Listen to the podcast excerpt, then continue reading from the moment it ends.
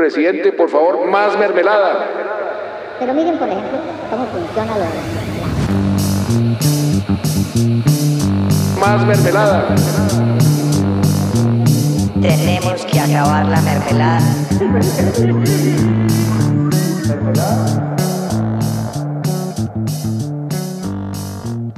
Bueno, y entonces ahora sí vamos a hablar sobre nuestras conspiraciones. Vamos a irnos a un plano astral. no, mentira. En Donde. frecuencias vibracionales. Es que no lo supero. Bueno, ya.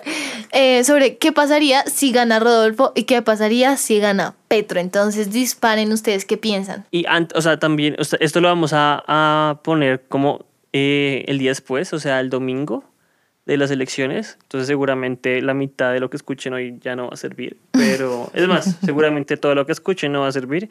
Pero, No digas eso. No. pues hablo de los cinco minutos, hablo de estos cinco minutos de epílogo eh, de, esta, de estas partes sobre elecciones. Pero sí, ¿tú qué piensas, Camilo? ¿Qué pasa si gana, por ejemplo, ahorita eh, don Rodolfo?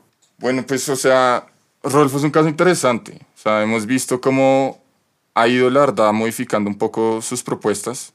Porque si vemos en temas de política social, él ha tenido como unos cambios.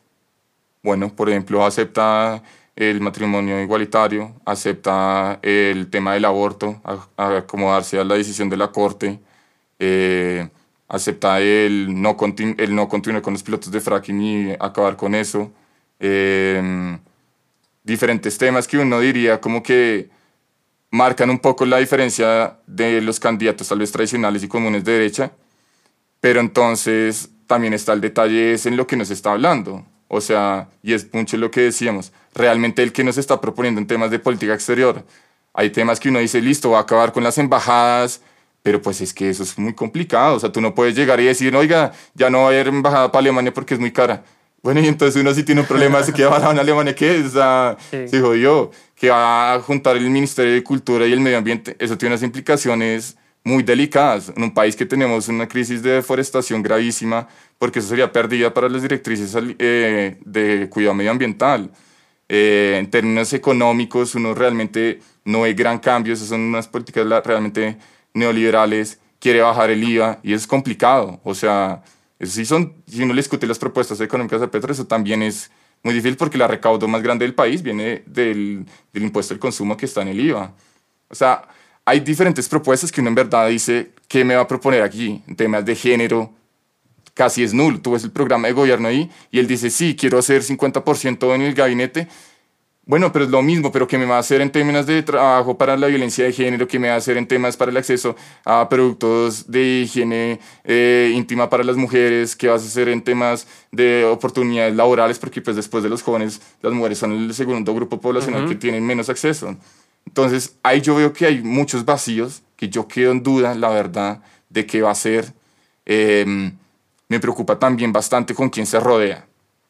Muchos dicen, y ahí sí tal vez va a sonar muy fajardista de miren en la foto, pero eh, ahí uno ve también una incoherencia entre su discurso y es como él dice, yo no me junto con los partidos tradicionales siempre, y si bien él como no ha tomado la foto y como somos aliados, hicimos un acuerdo programático, pero pues tiene a la Mafe Cabal de su lado, tiene a Paloma Valencia, tiene a los partidos conservadores, a los liberales, tal vez no de forma tan clara, pero pues están ahí. Están ahí, Están sí. ahí, o sea, ellos están haciendo campaña. Sí, ¿Y también tú, es- Caro, sobre Petro?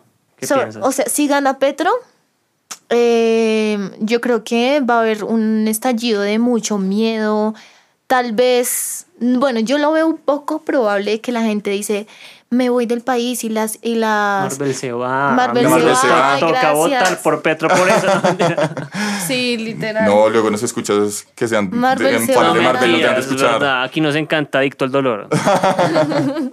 Sí, yo siempre elegiré dentro de mis joyas el collar de perlas rotas. Bueno, eh, el punto es que eh, yo digo que si gana, si gana Petro, pues va a haber mucho miedo. Tal vez em, empiecen a haber muchas conspiraciones acerca del dólar de las, de las empresas extranjeras.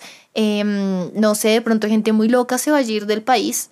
O tal vez otros digan, bueno, voy a esperar, pero analizando como sus cositas, porque eso es lo que dicen, ¿no?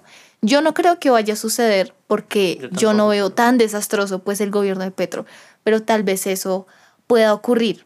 Y quería aportar pues a lo que dijo Camilo, si gana, si gana Rodolfo, yo creo que puede haber marchas o no sé, es que Va a haber un estallido social. sí, Yo ¿tú siento qué piensas? que independientemente cualquiera que gane, o sea, cualquiera de los dos que gane, siento que va a haber un miedo profundo.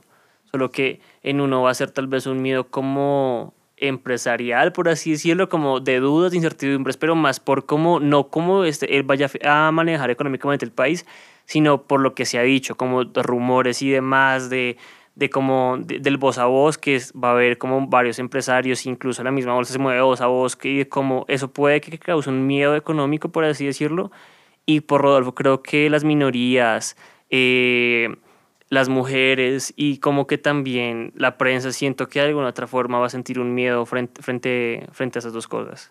Yo creo que creo que los cuatro años que vienen van a ser complicados, sea quien, o sea, cualquiera que gane, siento que van a ser complicados eh, y siento que es estar atentos y no solo porque gane Rodolfo eh, empezar a criticar y a joder, igual para Petro, o sea, como que siento que toca ser constructivos independientemente de cualquiera que gane y ver objetivamente los logros que puede hacer y también pues los desaciertos que va a tener, porque seguramente cualquiera de los dos va- la va a cagar un montón. Sí, yo creo que, por ejemplo, una última idea ahí es, yo veo como que la realidad ahorita está muy a lo que decía Alejandro Gaviria, estamos en un volcán dormido, que nosotros estamos sentados en su cima y puede que Petro sea un estallido que va a estallar ese volcán de una u otra forma, pero que sea un estallido más controlado y que permita que esos temas, porque hay un montón de temas que este país necesita hacer cambios estructurales, puedan generar un cambio más institucional y un cambio que permita una transición más adecuada a tal vez un cambio y un estallido descontrolado que pues pueda generar algo que, que sea parecido tal vez a los últimos cuatro años o tal vez aún más complicado, pero igual predecir es difícil, ¿no? Pero yo quiero hacer una predicción como para en cuatro años. Siento que se va a lanzar Claudia López y su vicepresidenta va a ser Ingrid Betancourt. ¿Sí, Vamos a ver, vamos a ver. Vamos, hacemos polla. Sí, hagamos pollo. Yo Hagamos digo que va a pollo. hacer eso. Dios. López y vicepresidenta Ingrid. van Bueno, yo creo que se va a lanzar, yo me voy por Daniel Quintero, yo creo que él se lanza. ¿Y tú? No, ¿Quieres? yo no tengo esos skills proféticos. Sí, y bueno, pues gracias y nos vemos en otro episodio. Adiós.